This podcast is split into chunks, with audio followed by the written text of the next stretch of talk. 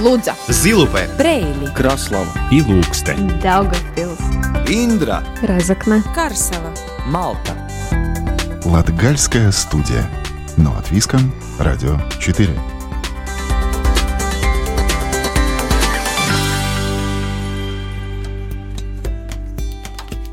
Добрый день, дорогие друзья! В эфире Латвийского радио 4 «Латгальская студия». У микрофона Сергей Кузнецов. И в октябре мы продолжаем рассказывать о сакральном наследии Латгалии. За это время мы побывали в разных местах. Элерня, Даугавпилс, Биркинелли, Лудза, Резекне, Демоне и многие другие места. Сегодня обсудим важность сохранения сакрального наследия, а также побываем в новых храмах, построенных в Зилупе. И как всегда, история с музыкой. Латгальская студия. Но от Виском. Радио 4.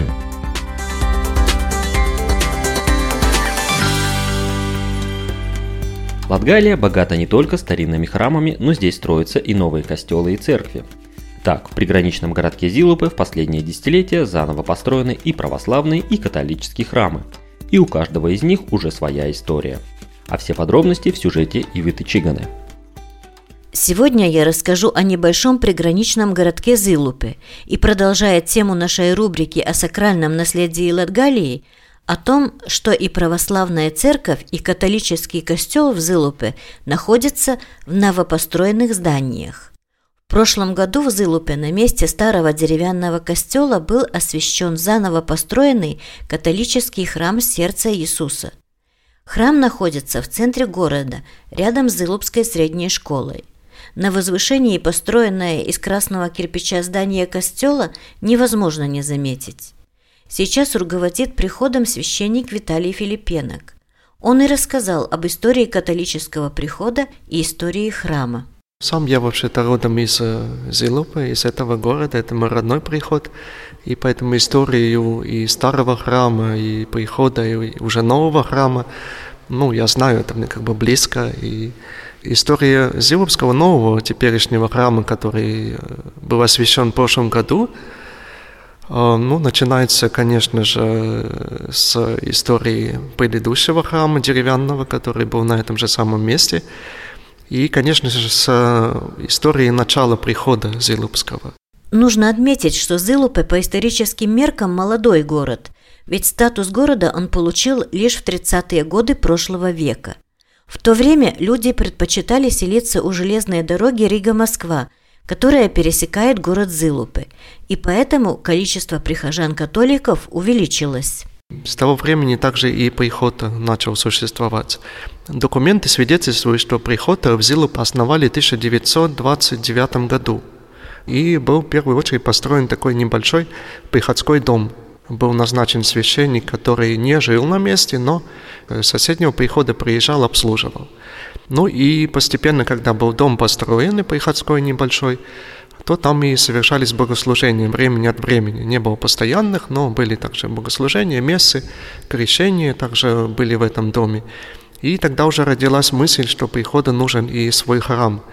И в это время в соседнем приходе в Райполе строили новый костел католический, а старый костел после постройки в Райполе нового каменного отдали Зиловскому приходу. Но это был такой небольшой костел, небольшое здание деревянное, и фактически использовали только материал старого того костела Райпольского для постройки Зилупского нового. Но это до войны было. И получается так, что тот костел Райпольский был перевезен сюда, в Зилупе, на это же самое место, и он был как бы перестроен, расширен, достроены две башни. Перевезенный деревянный храм служил городу долгих 80 лет. В 2013 году была проведена оценка технического состояния здания – и было установлено, что здание опасно для эксплуатации, и его невозможно отремонтировать.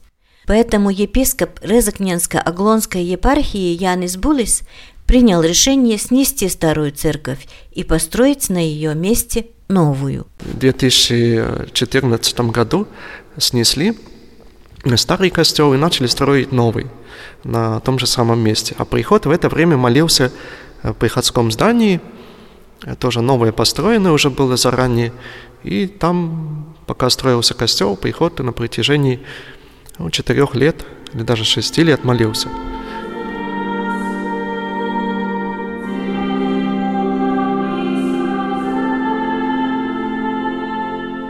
2019 году заново построенный костел Сердца Иисусова был освящен, и сейчас верующие молятся уже в новом светлом и теплом здании храма.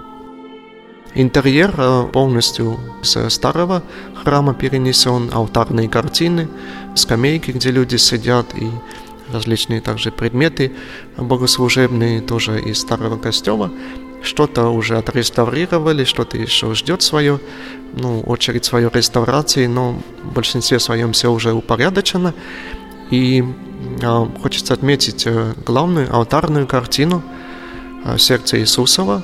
Специально был написан для Зилупского костела до войны, где-то, если я не ошибаюсь, в 1939 году.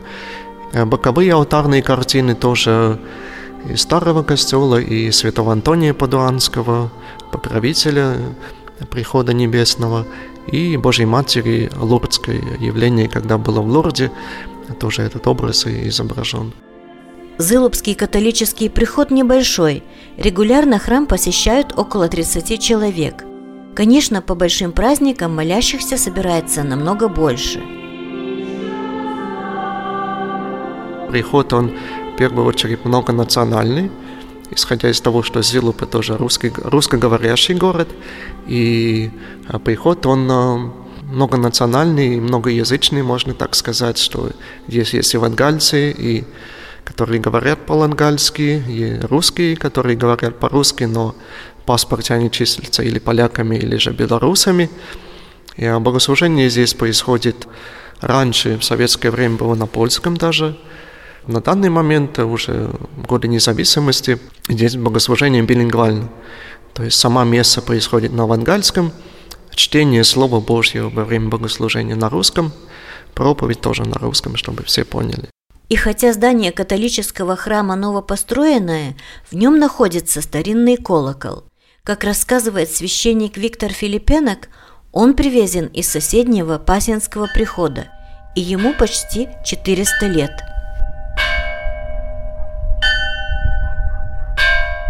Да, история Колокова, который сейчас находится на башне, нового костела уже подняли и тоже оповещает о службе на праздничных днях. Он интересен своей историей, что он очень древний, и я лично даже сам не знал. Я только узнал и стал интересоваться именно после того, как сняли старого костела этот колокол, перед тем, как снесли старый храм, и его сняли и поставили, ну, помещение.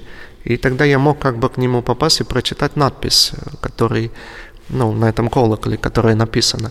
И там написано на латинском языке надпись и дата э, вылета этого колокола. И там на латинском языке написано, что этот колокол принадлежит Пасинскому, то есть соседнему приходу, и принадлежит доминиканцам, этому ордену, который основали этот Пасинский приход.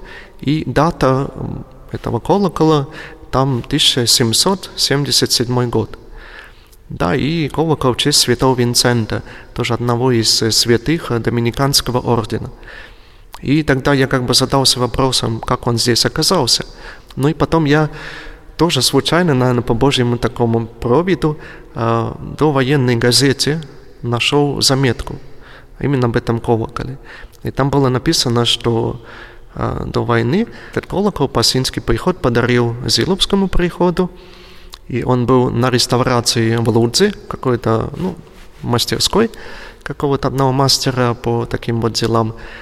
И там написано, что этот колокол в свое время упал а, с Пасинского костела, с колокольни, именно сто лет назад. И упал он потому, что когда была байбар за вот освобождение этих латвийских земель с большевиками, то как раз большевики, отступая, они очень э, много сделали, ну, можно сказать, зла именно для Пасинского костела, что разграбили и гробницы, и захоронения, и архив, и был обстрел э, башен костела. И вот этот колокол упал. Но он как бы сильно не пострадал при падении, только обломались такие, есть в колокле уши, на которые вешают его, да, чтобы так стабильно закрепить, да, но там еще осталось такое место, где можно еще его повесить. Да, и поэтому он стоял долгие годы ну, на земле около Пасинского костела. И Пасинский приход просто отдал его, подарил Зиловскому приходу. И он был на башне старого костела, и сейчас на башне нового костела. И можно сказать, что этот колокол, ну, звонит уже в третьем храме, если мы берем Пасинский как первоначальный, где он был, потом Зиловский предыдущий, старый, и теперешний Зиловский новый. И, конечно, уже четвертый век он э, призывает на, на службу. И, конечно, этот колокол также числится об э, в списке ну, таких охраняемых объектов в латвийском государстве, то есть как памятник такой своего рода ну, искусства и, и старины. В Зылупе два новопостроенных храма.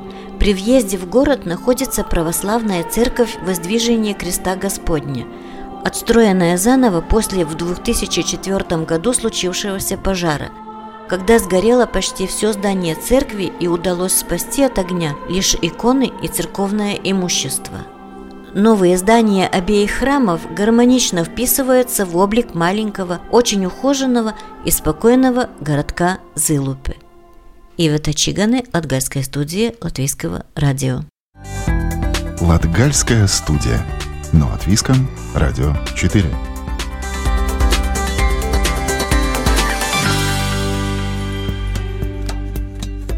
В Латвии работает программа сохранения сакрального наследия. В 2020 году поддержку получили 23 храма. 8 из них находятся в Латгалии – и сегодня мы поговорим с руководителем регионального отделения Управления национального культурного наследия Вилмой Платпире. Вилма, добрый день. Здравствуйте. Может быть, в нескольких словах, в чем заключается ваша работа? Просто звучит очень внушительно. Национальное, культурное наследие. Мы сохраняем, пытаемся сохранять объекты культуры. Это являются объекты архитектуры, объекты археологии, искусства и истории. Э, общее количество объектов в Латвии примерно 9 тысяч, но в Латгальском регионе из этого числа 1600 объектов. Это все мы ежегодно обследуем, смотрим за сохранением, выявляем проблемы и пытаемся работать с владельцами объектов культуры, чтобы эти проблемы решить. Говорить, да, так масштабно в целом вот о культурном наследии, насколько владельцы таких объектов скажем так, осознают вот это культурное значение и пытаются как-то ну, действительно приложить усилия, чтобы его сохранить в том виде или как-то поддерживать, скажем так, без каких-то таких прям репрессивных мер, а действительно вот по собственным желаниям и осознанию того, что это такое. Надо сказать, что в последние годы отношение владельцев к объектам истории, искусства, архитектуры и археологии значительно улучшились.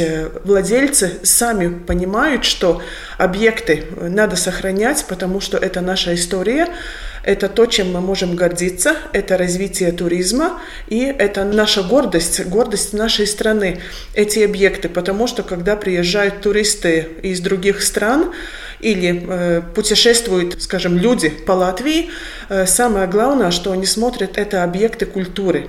Это самое то, куда люди приезжают, что им интересно посмотреть, интересно побывать, интересно столкнуться с историей и посмотреть, какое это богатое культурное наследие нашей Латвии. В этом перечне исторических объектов э, особняком стоит так называемое сакральное наследие, то есть когда мы говорим о церквях, храмах, как можно охарактеризовать вот этот пласт, э, ну именно в Латгалии? Во всей Латвии, если мы так смотрим вместе, примерно 800 объектов сакрального наследия. Но в списке памятников культуры включено 375 сакральных объектов, 241 государственного значения и 134 местного значения. Это по всей Латвии. В Латгалии примерно это число составляет э, немного больше 100 объектов. Это наше культурное наследие. Э, сакральные объекты – это тоже ну, такой э, характерный пейзаж, когда мы едем, э, путешествуем по нашей стране, путешествуем по Латгалии. Мы видим, э, что культурное наследие, сакральные объекты, они в основном находятся в очень красивых местах, легко доступных и издалека видных. Эти объекты очень привлекают внимание, Туда мы хотим э, съездить, мы хотим посмотреть, и особенно мы гордимся, когда мы можем попасть внутри и побывать, посмотреть и снаружи, и изнутри, какими красивыми, значительными являются объекты сакрального наследия в нашей стране. Объекты сакрального наследия, такое впечатление, что они стоят вот немножко так, ну, на особом положении, потому что есть даже существует особая государственная программа по сохранению сакрального наследия, которая, как понимаю, уже не первый год работает. И в этом году, если не ошибаюсь, вот 8 храмов именно из Латгалии вот, получили эту государственную поддержку. В чем именно необходимость вот отдельно выделять именно вот такие объекты, как церкви, храмы, вот, и создавать отдельную программу именно по сакральному наследию? Скажем так, да, э, программа сакрального наследия функционирует уже три года. Закон принят в 2018 году, и в течение этих трех лет было, были выделены средства э, полтора миллиона евро на сохранение, реставрацию и проведение таких ну, более важных работ в этих объектах. Надо сказать, что, к сожалению, этого финансирования очень-очень мало. И, например, в этом году было подано вместе в Латвии 108 э, заявлений на получение финансирования, но, к сожалению, мы смогли только одобрить 23 заявления по всей Латвии, и 8 из них находятся в Латгалии, но надо сказать, что эти суммы очень-очень маленькие, а проблемы очень-очень большие в, этих объектах. Почему сакральное наследие мы выделяем особо? Ну, к сожалению, мы видим э, то явление в нашей стране, что в приходах людей становится очень-очень мало. Эти люди в основном пенсионеры, э, средств у них очень мало, и содержать такое огромное, большое здание, здание истории, где надо подойти с особым вниманием, с особым респектом, к сожалению, люди не в состоянии. И поэтому принят закон сакрального наследия э, о помощи сакральному наследию. Но, как я уже сказала, к сожалению, этих выделенных денег очень-очень мало. И мы примерно посчитали, чтобы так привести в порядок все объекты сакрального наследия, нужно было примерно 4 миллиона выделять каждый год, чтобы ну, эти объекты можно было сохранить снаружи, изнутри, устранить все проблемы, которые разрушают эти объекты. Самые важные проблемы – это устаревшие крыши, которые протекают, и очень многие объекты без гидроизоляции, и поэтому рушатся несущие конструкции, рушатся стены. Внутри тоже появляются проблемы, и опять нужны деньги. И чем э, дольше эта проблема состоит, тем, э, скажем, ну, нужны больше средств на устранение этих проблем проблема есть, денег не хватает. Скажем так, а вот сами общины, представители вот религиозных конфессий, насколько они активны, ищут возможность, опять же, участия в той же программе, привлекать какие-то средства, ну, назовем это культурной ответственностью, она присутствует, и желание все же сохранить этот объект так или иначе присутствует. Э, скажем так, что мы очень рады тому, что люди, несмотря на такие финансовые проблемы, они пытаются решить проблемы, они пытаются с нами говорить, нас информировать о том, что проблемы есть и что надо искать решение для устранения этих проблем. Мы очень рады, что в, нашем государстве и в то же время в Латгалии есть не только сакральная программа по спасению сакральных объектов, но также есть программа по спасению, реставрации и обследованию памятников культуры. И также очень многие самоуправления тоже помогают объектам культуры и особенно объектам сакрального наследия. Мы можем назвать, например, Даугавпилское самоуправление, управление Даугавпилского края, управление Резекненского края и управление города Резекна. И также в этом году управление Виляки тоже приняло решение выделить э, финансовую помощь объектам сакрального наследия. Поэтому люди понимают, что надо идти, что надо просить помощь, что надо информировать о проблемах, и тогда эти проблемы решаются. Конечно, есть некоторые объекты, где некому позаботиться об этом объекте. Э, в общине осталось 2-3 человека, но, как я уже говорила, что мы э, каждый год едем, обследуем такие объекты, тогда пытаемся искать э, решение проблемы с местным самоуправлением, говорить с местным самоуправлением и таким образом помогать объектам культурного и сакрального наследия. Если завершать вот эту печальную волну, совсем грустную нехватки денег, э, разрушения, есть ли моменты, когда ну, не удалось спасти в итоге здание, то есть не хватило денег, не было такого хозяина, кто бы присмотрел, и в итоге тот храм или церковь окончательно ну, разрушились, или сейчас находится в таком состоянии, что речь какой-либо реставрации ну, просто бессмысленна? Но, в принципе, к сожалению, надо сказать, да, что мы иногда теряем какие-то объекты нашего культурного наследия, сакрального наследия, самые такие обстоятельства – это у нас э, были пожары, когда мы теряем объекты, но таких объектов, которые, может быть, потеряны из-за нехватки денег, надо сказать, что в Латгалии на сегодняшний день таких объектов нету. Есть объекты, которые находятся в очень плохом состоянии. Есть некоторые объекты, где нет вообще ни одного человека. Это, в принципе, объект э, ну, без хозяина но все равно мы смотрим, следим за их состоянием и пытаемся работать с самоуправлениями, чтобы такие самые-самые актуальные проблемы, которые разрушают объект, были устранены. Может, есть какие-то примеры именно вот здесь в регионе, в Латгалии, когда действительно усилиями или общины, привлечение, опять же, каких-то вот средств самоуправления, государства, ну, удалось привести в порядок э, какой-то храм, церковь или что-то сделать, ну, что действительно можно привести как пример удачного сотрудничества. Таких объектов у нас очень много, и мы этим очень гордимся. Конечно, если мы так э, говорим о таких объектах, которые, ну, такая является такой гордостью Латгалии, это как самый такой основной мы назовем Краславский католический костел, где отреставрирован алтарь и где продолжаются реставрационные работы в других объектах этого храма.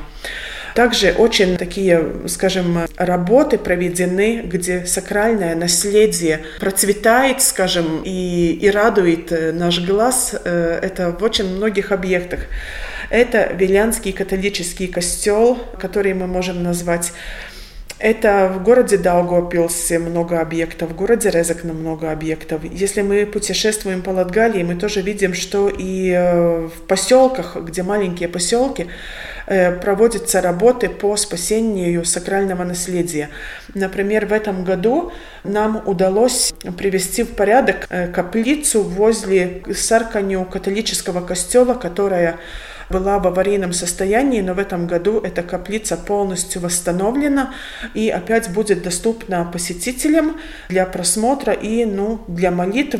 Вилма, и может быть заключением, мы сейчас много говорили вот о церквях, э, храмах и обобщая их общим термином сакральное наследие. А как бы вы охарактеризовали вот это представительство, скажем так, конфессиональное? То есть все говорят, что вот именно в Латгалии очень разнообразное это представительство, насколько это соответствует действительности? Да, такое есть в Латгалии. В список памятников культуры включены католические костелы, лютеранские кирхи, э, синагоги, православные костелы и старообрядческие моленные. Ну, наша культура, наша история так сложилась, что все-таки в Латгалии больше всего находится католических костелов, тогда православных костелов, как, как третьими будут следовать э, старообрядческие моленные, кирки, синагоги примерно ну, на одном уровне. Ну и поэтому, как мы видим, что больше всего заявлений тоже у нас поступает э, с католических костелов, потому что ну, их количество пропорционально составляет ну, примерно одну третью часть из всех памятников сакральных в Латгальском регионе. Латгальская студия. Но от Виском. Радио 4.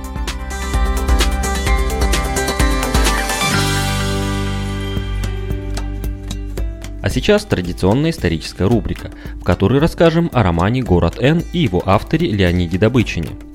Как жизнь писателя связана с Даугавпилсом и Латгалией и в чем особенность романа, расскажет Елена Иванцова. 30 лет назад в Даугавпилском педагогическом институте впервые прошли добычинские чтения. Конференция посвящалась жизни и творчеству одного из самых загадочных писателей первой половины XX века Леонида Добычина, чья судьба была непосредственно связана с Даугавпилсом и Латгалией. Благодаря чтениям имя практически забытого и малоизученного писателя вновь вернули на литературную и научную арену, говорит профессор Даугавпилского университета Аркадий Неминущий. Инициаторами конференции стали преподаватели кафедры на тот момент русской зарубежной литературы, профессор Федор Федоров и доцент Михаил Бодров. Добычинские чтения проводились обычно раз в два года течение многих лет. И за это время творчество Добычина изучали молодые и опытные ученые из России, Латвии, Литвы, Германии, Франции и других стран. По итогам конференции регулярно издавались научные сборники.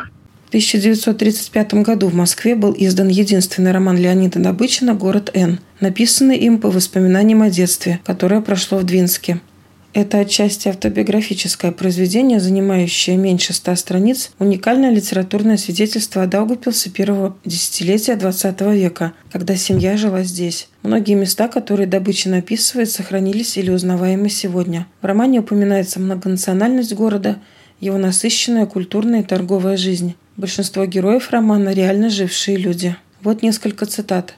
«Мы в пятером прогулялись по дамбе по направлению к крепости – Виден был ее белый собор с двумя башнями. Узенькие они издали походили на свечки. На горе стояла кирха с петухом на колокольне. Здесь кончалась дамба и переходила в улицу. Стали строить собор, рыли землю, возили булыжник. В квартале за кирхой начали строить костел. Староверы приделали колокольню к Маленной. Добычи на несколько лет жили на теперешней улице Варшавас, в непосредственной близости от церковной горки – а дом на улице Варшавас 4 до сих пор жилой. Сюда по распределению был направлен его отец, ставший уездным врачом. Спустя два года семейство перебралось в Двинск тогдашнее, но безвременная смерть отца повлияла и на благополучие некогда состоятельной семьи, и на восприятие мира возраставшего Леонида. Он навсегда покидает город незадолго до начала Первой мировой войны, упомянув затем Двинск э, еще и в своем рассказе под названием «Евдокия». Именно роман «Адвинский. Город Н» стал причиной трагического исхода жизни Добычина. Писатель раньше выделялся оригинальной манерой письма, но в середине 30-х в советском искусстве шла усиленная борьба с формализмом и натурализмом. Роман назвали не просто странным, а враждебным, издевательским. Началась травля Добычина – во время собрания писателей в Ленинграде в марте 1936 года, посвященного борьбе с теми, кто не вписывался в общепринятые рамки, Добычина с его произведением подвергли жестокой критике. Эти обвинения грозили самыми тяжкими последствиями. Писатель в тот же день исчез, и тайна его смерти не раскрыта до сих пор. Но в Даугавпилсе на православном кладбище рядом с часовней похоронен отец писателя – только в 90-е годы роман «Город Н» и другие произведения Добычина вернулись к читателям. Роман был переведен на многие иностранные языки. В 2007 году Институт компаративистики Даупилского университета выпустил книгу с романом Добычина и подробным комментарием о прототипах героев романа «Город Н», статьями о Двинске начала XX века и прозе Добычина в целом. Сегодня, как, впрочем, и раньше, найти роман «Город Н» в книжных магазинах практически невозможно. Но в интернет-пространстве он доступен, как и другие сочинения автора. На этом Латгальская студия прощается с вами до следующей субботы.